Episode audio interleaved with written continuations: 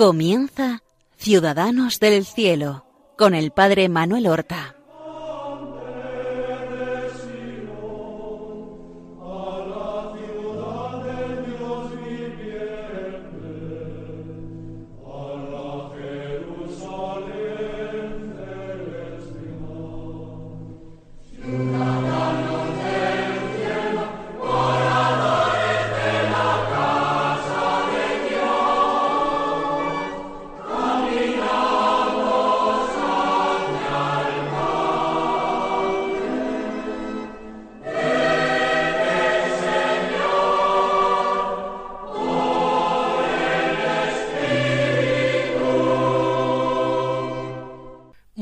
Buenos días. Damos comienzo a una nueva emisión del programa Ciudadanos del Cielo. Ya será nuestro tercer programa dedicado a un santo jesuita del siglo XVII, San Claudio la Colombiera, un gran apóstol del corazón de Jesús, alguien al que el mismo corazón de Jesús llamó, hablando de él, a Santa Margarita María de Alacoque lo llamó amigo perfecto y siervo fiel, y le anunció la venida de este amigo perfecto y siervo fiel para orientarla, guiarla, consolarla y desvanecer las dudas que tenía la superiora de Santa Margarita María, la madre Somés, las dudas que tenía acerca de la autenticidad de las revelaciones del corazón de Jesús a esta monja. Dejábamos ayer precisamente la narración de su vida y sus virtudes cuando Claudio la Colombier llega a Paré Lemonial. Aparentemente un destino demasiado poca cosa para él. Después de el tiempo pasado en París, después de los años en Lyon en que fue profesor y predicador era tenido que interrumpir su apostolado para hacer la llamada tercera probación de los jesuitas, en que se repite el mes de ejercicios espirituales. Lo ha hecho en un monasterio a las afueras de Lyon junto con otros compañeros y con un padre jesuita instructor de los que hacen esta tercera probación. Ahora sí, ahora ya con la profesión solemne está a la espera de recibir destino, y el destino es Paré Lemonial, como superior, pero como superior de una comunidad de tres jesuitas, de una comunidad pequeña, de poca importancia. Pero es la providencia divina la que conduce sus pasos. Lo ha hecho siempre, lo hace ahora de una forma muy, muy especial. Porque en Paré Lemonial va a estar poco más de año y medio, poco más de dieciocho meses. Va a recibir luego un destino sorprendente.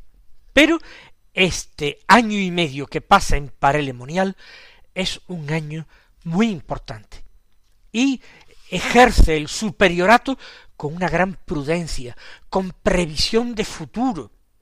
Adquiere incluso algunas tierras con vista a una ampliación de la obra jesuítica allí. Y confiesa a Margarita María, la conoce con motivo de un retiro a las monjas salesas, habla con la madre Somés, que confía plenamente en él, se deja aconsejar por él. No estamos eh, haciendo una narración de la vida de Santa Margarita María, por tanto no vamos a extendernos demasiado en esto no fueron tantas veces las que se entrevistaron ambos santos, pero lo cierto es que Margarita María ve el panorama totalmente despejado. Ella se siente interiormente consolada y reafirmada. Los nubarrones que cubren su horizonte espiritual quedan despejados. El corazón de Jesús le quita todo tipo de escrúpulos que ella pueda tener en relación con este trato con Claudio la Colombiera.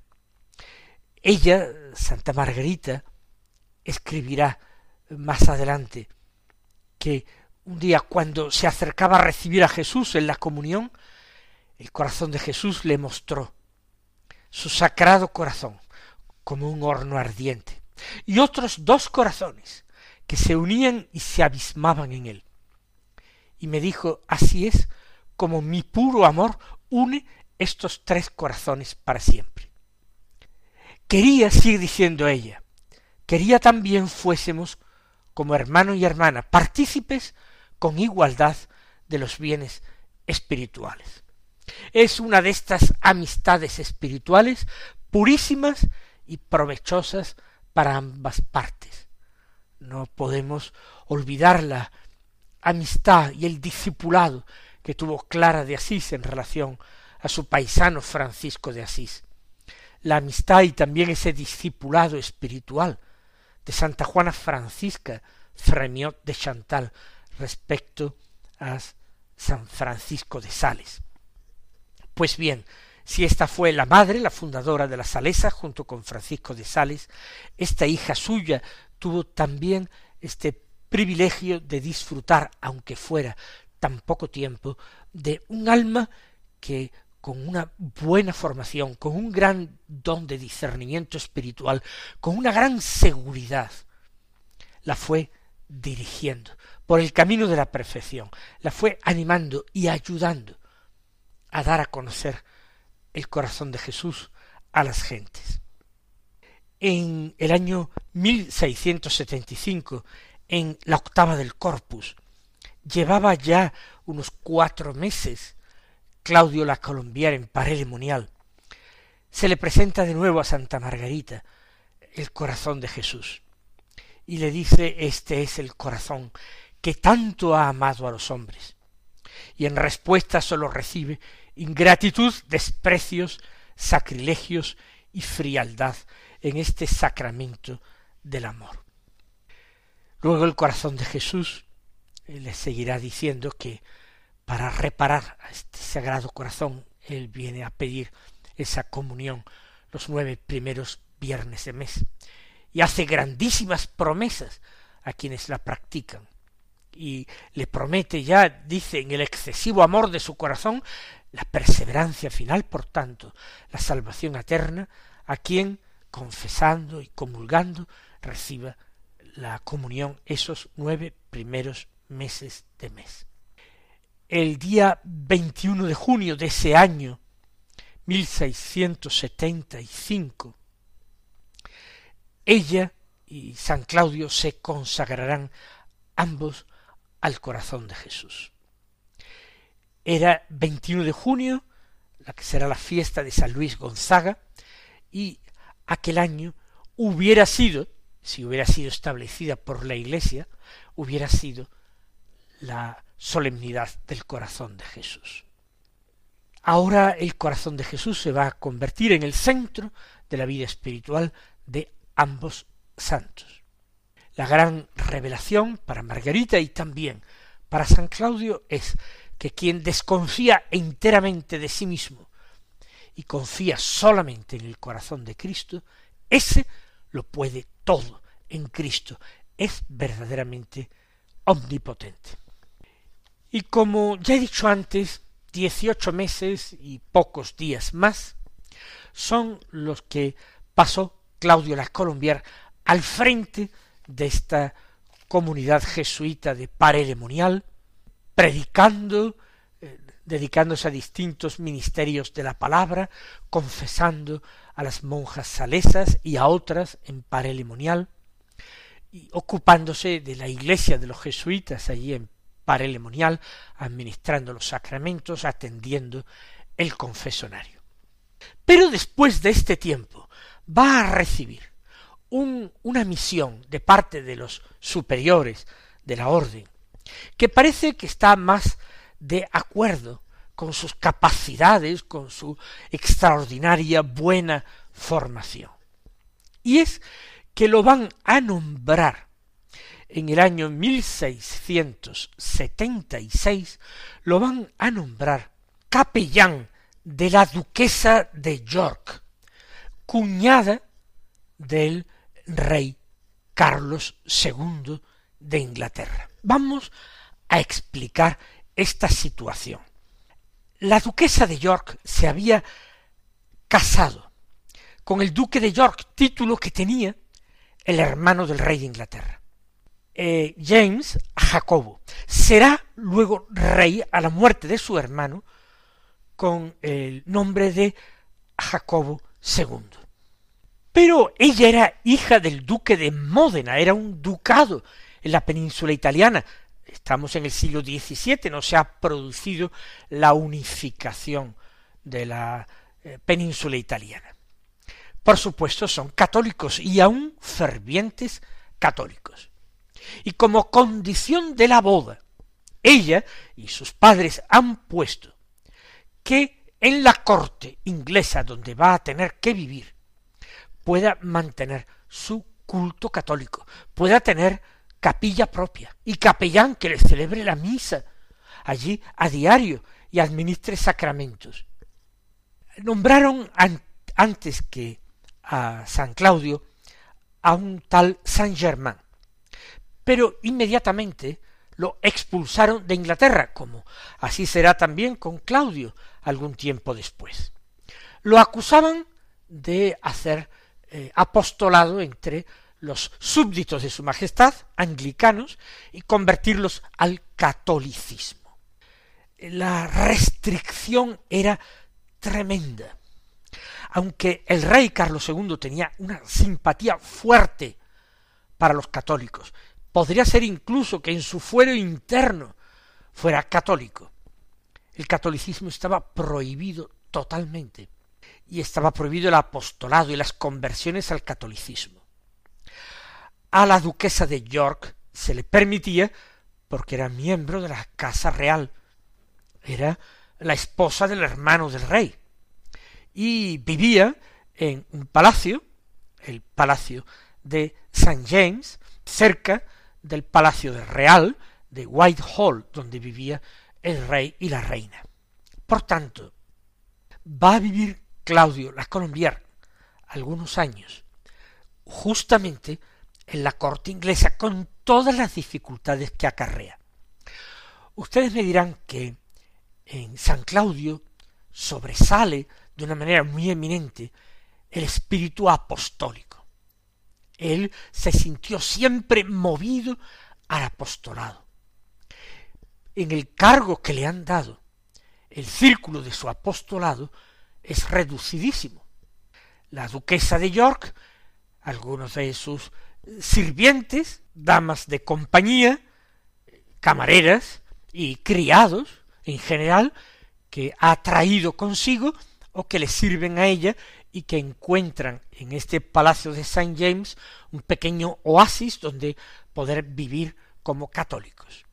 Eso sí, las autoridades del Parlamento, que son infinitamente más celosas que el rey, que como digo, tiene simpatías católicas, igual que el duque de York, su hermano, el duque de York incluso asiste a misa muchas veces junto con su esposa.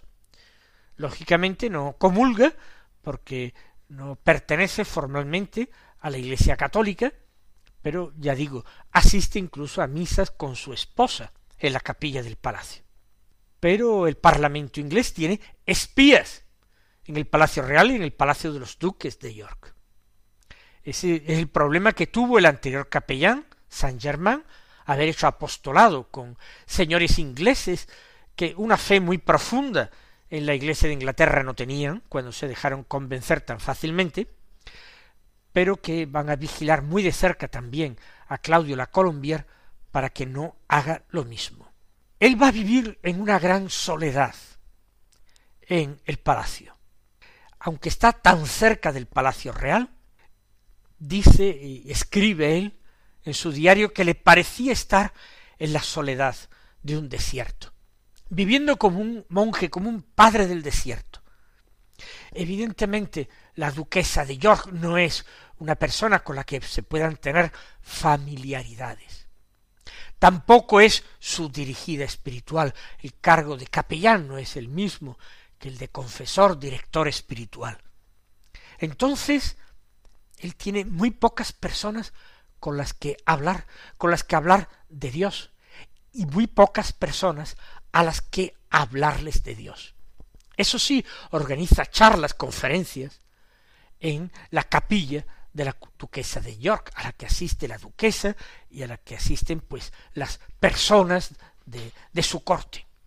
También señores anglicanos que se guardarían muy mucho de manifestar excesivo entusiasmo, pero que allí estaban por formar parte de esta corte personal del duque de York. Por tanto, pocas personas a las que hablar de Dios, pocas personas con las que hablar de Dios. Eso sí, él tiene mucho más tiempo para la oración. Él tiene tiempo para una vida totalmente sosegada.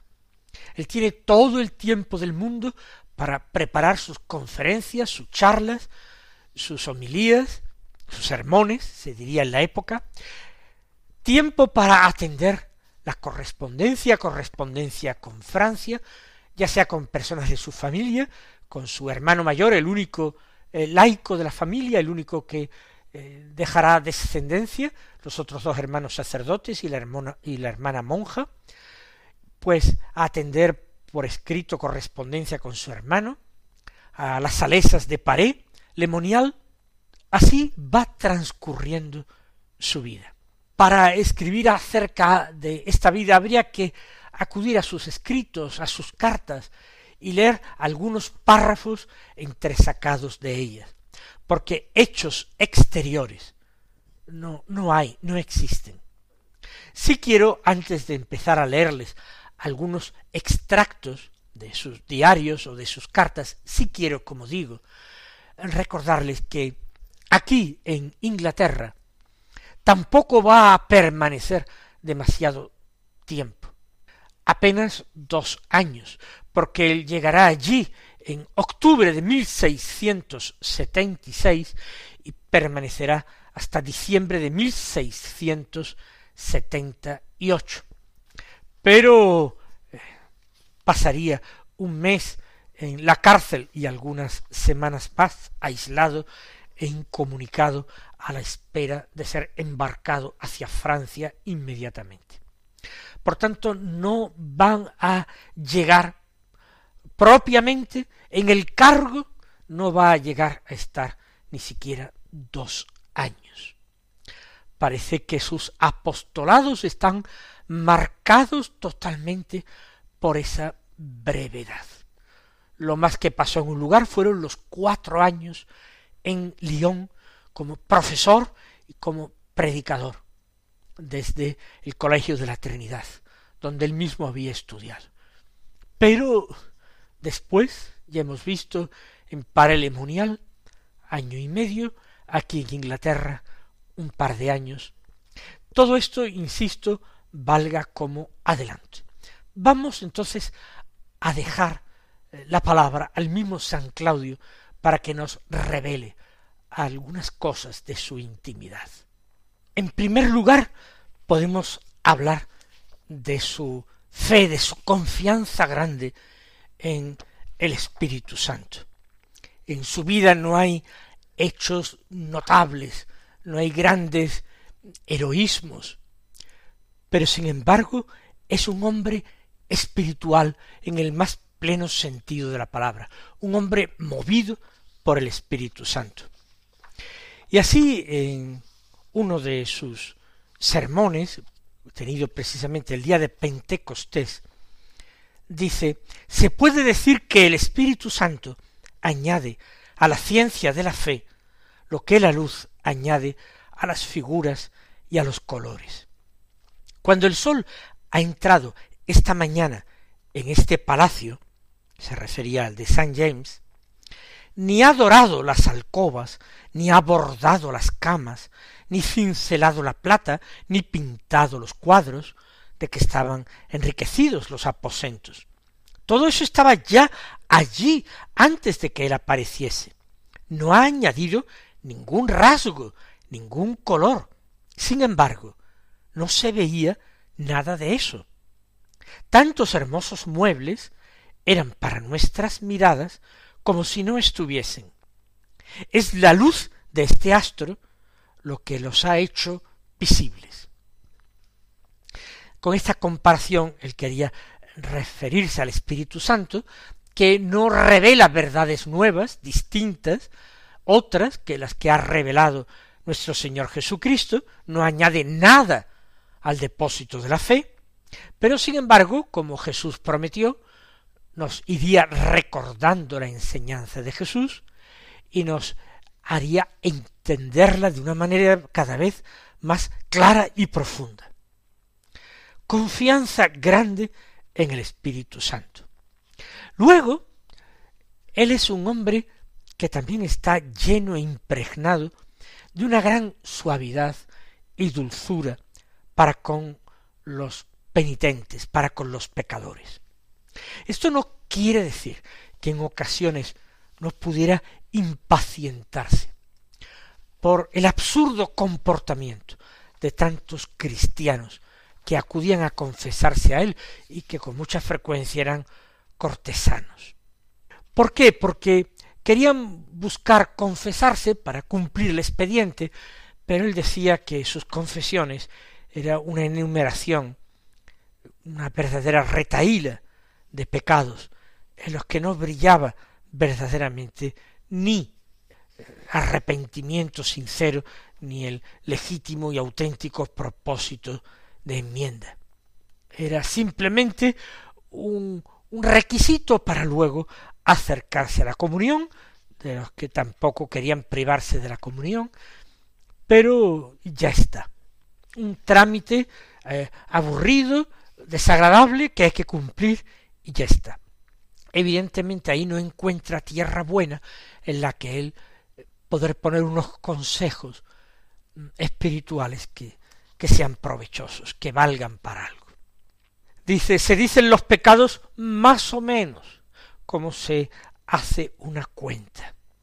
Luego mm, dice también respecto a, a, los plazos que algunos ponen para convertirse. Se quiere uno dar a Dios, pero en una edad en la que nosotros no quisiéramos recibir a un hombre a nuestro servicio, eh, porque ya está falto de fuerza, anciano, enfermo, ya no le daríamos trabajo con esa edad. A esa edad es cuando algunos quieren entregarse a Dios, como si Dios no necesitara, no quisiera nuestras fuerzas para ser servido. Y a aquellos padres y madres que se oponían a que sus hijos siguieran la vocación, se hicieran sacerdotes, religiosos, religiosas, les decía, a mí me admira que los padres que han experimentado ya en sus vidas los peligros y la vanidad del mundo, impidan sin embargo a sus hijos salir de ellos. Pues el próximo día seguiremos eh, dando algunos de estos consejos, pensamientos que conforman esa espiritualidad sencilla de Claudio de la Colombier, que sigue refugiado en el corazón de Cristo, que profundiza en Inglaterra aquello que ha descubierto en Parelemonial. Mis queridos hermanos, hasta entonces recibid la bendición del Señor.